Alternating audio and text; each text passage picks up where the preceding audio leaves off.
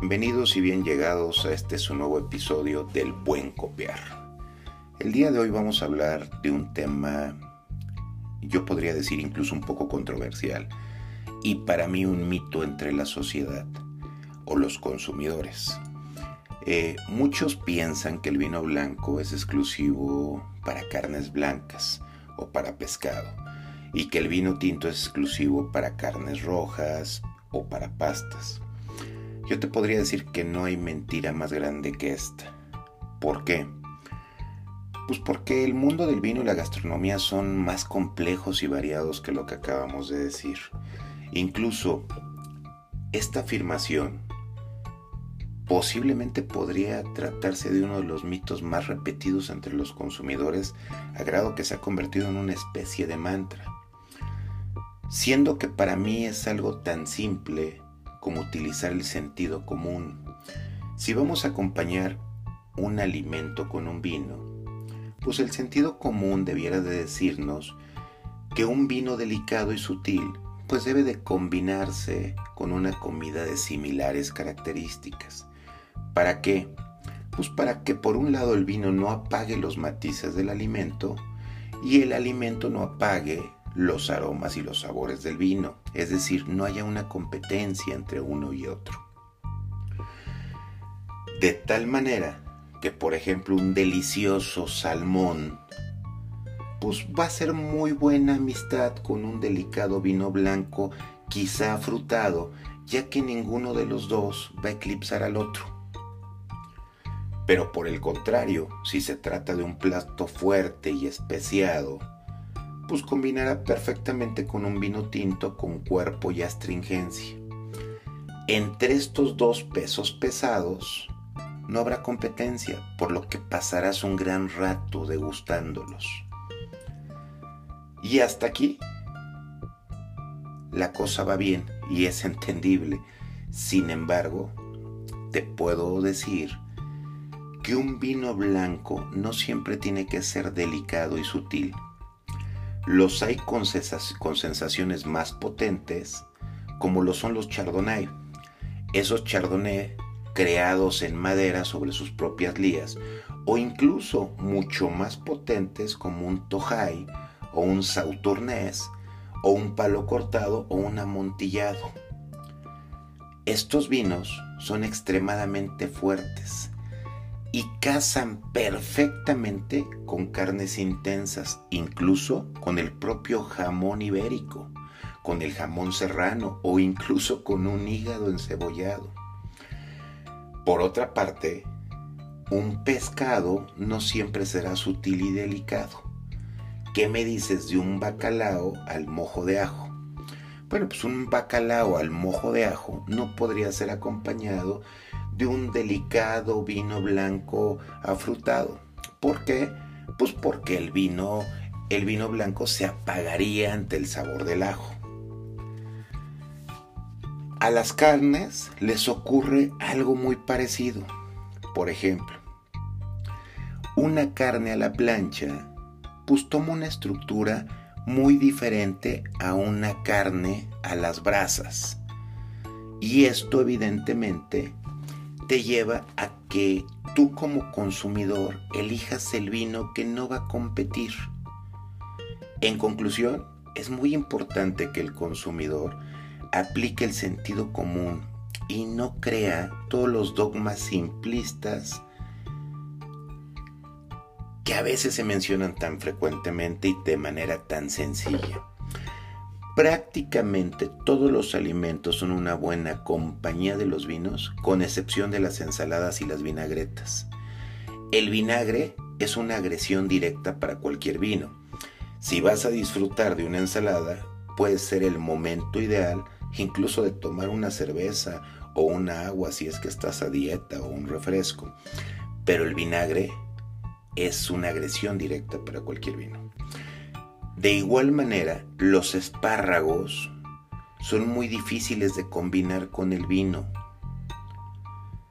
El queso y el vino son el mejor de los dúos que se pueden componer.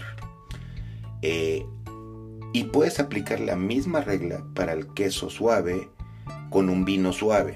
queso potente con un vino potente, un manchego con un vino oloroso o un queso mm, amantellado con un oporto tinto, acompañado de, de una cierta persona y contemplando un espectacular atardecer o disfrutando una reunión de amigos, pues esta es la combinación perfecta.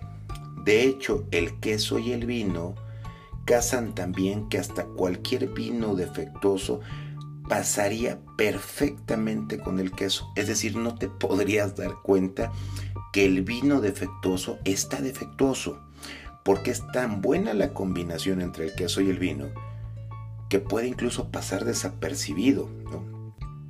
Incluso de ahí la famosa frase de te lo han dado con queso, eh, que es una frase muy conocida en España y que hace referencia que la persona que compró un vino malo, al estarlo degustando con queso, no va a percibir que el vino está malo. Ahora bien, si vas a gastar un buen dinero en una magnífica botella de vino, pues sí tienes que pensar muy bien qué es lo que vas a comer y a disfrutar con ese vino. ¿Por qué? Porque incluso no todos los vinos son para disfrutar con alimentos. Hay extraordinarios vinos que vale la pena disfrutar, sí con alimento y otros incluso sin alimento, solamente copiando de manera o copiando de manera muy agradable. E incluso hay alimentos que con vinos jóvenes pueden darte un sabor impresionantes, ¿no? Y esto se trata solo de aplicar el sentido común y descubrir por ti mismo nuevas sensaciones y algo que es bien importante y que te pediría, por favor, desconfía siempre de los que piden el mismo tipo de vino. ¿Por qué? Porque es como si un gastrónomo o un chef siempre comiera lentejas o almejas.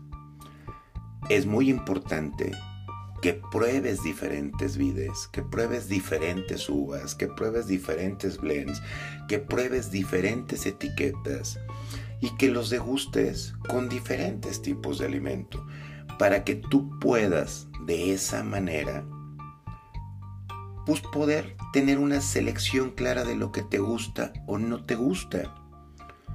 Yo he conocido personas que disfrutan un vino tinto de la manera más exquisita con un simple gansito o pastel de chocolate. Y para muchos no debiera ser la combinación perfecta. Bueno, para esa persona es la combinación ideal y eso es lo importante. Que tú a la hora de degustar un vino y combinarlo con un alimento, utilices el sentido común y lo disfrutes. Y como regla básica te diría, un vino delicado y sutil se acompaña con alimentos delicados y sutiles. Un vino potente con astringencia y carácter, pues con un alimento condimentado, fuerte, un peso pesado con peso pesado, peso ligero con peso ligero. Y va a ser la mejor manera de, disfrutar y degustar un vino. Eh, espero que este episodio haya sido de utilidad.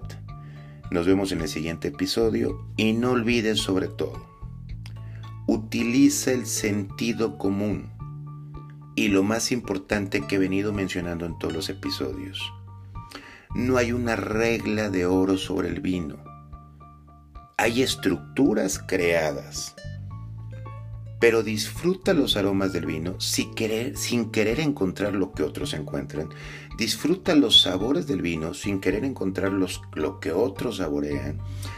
Disfruta tu vino con el alimento que más te guste porque es tu momento y es un encuentro entre tú y el vino únicamente. Ahora bien, por costumbre, sí se usa que un vino blanco sea para el pescado y carnes blancas, que un vino tinto sea para fuertes, pero no es una regla y es un mito. Y como lo vimos en este episodio, hay vinos blancos extremadamente potentes que harían pedazos a una carne blanca sutil y delicada.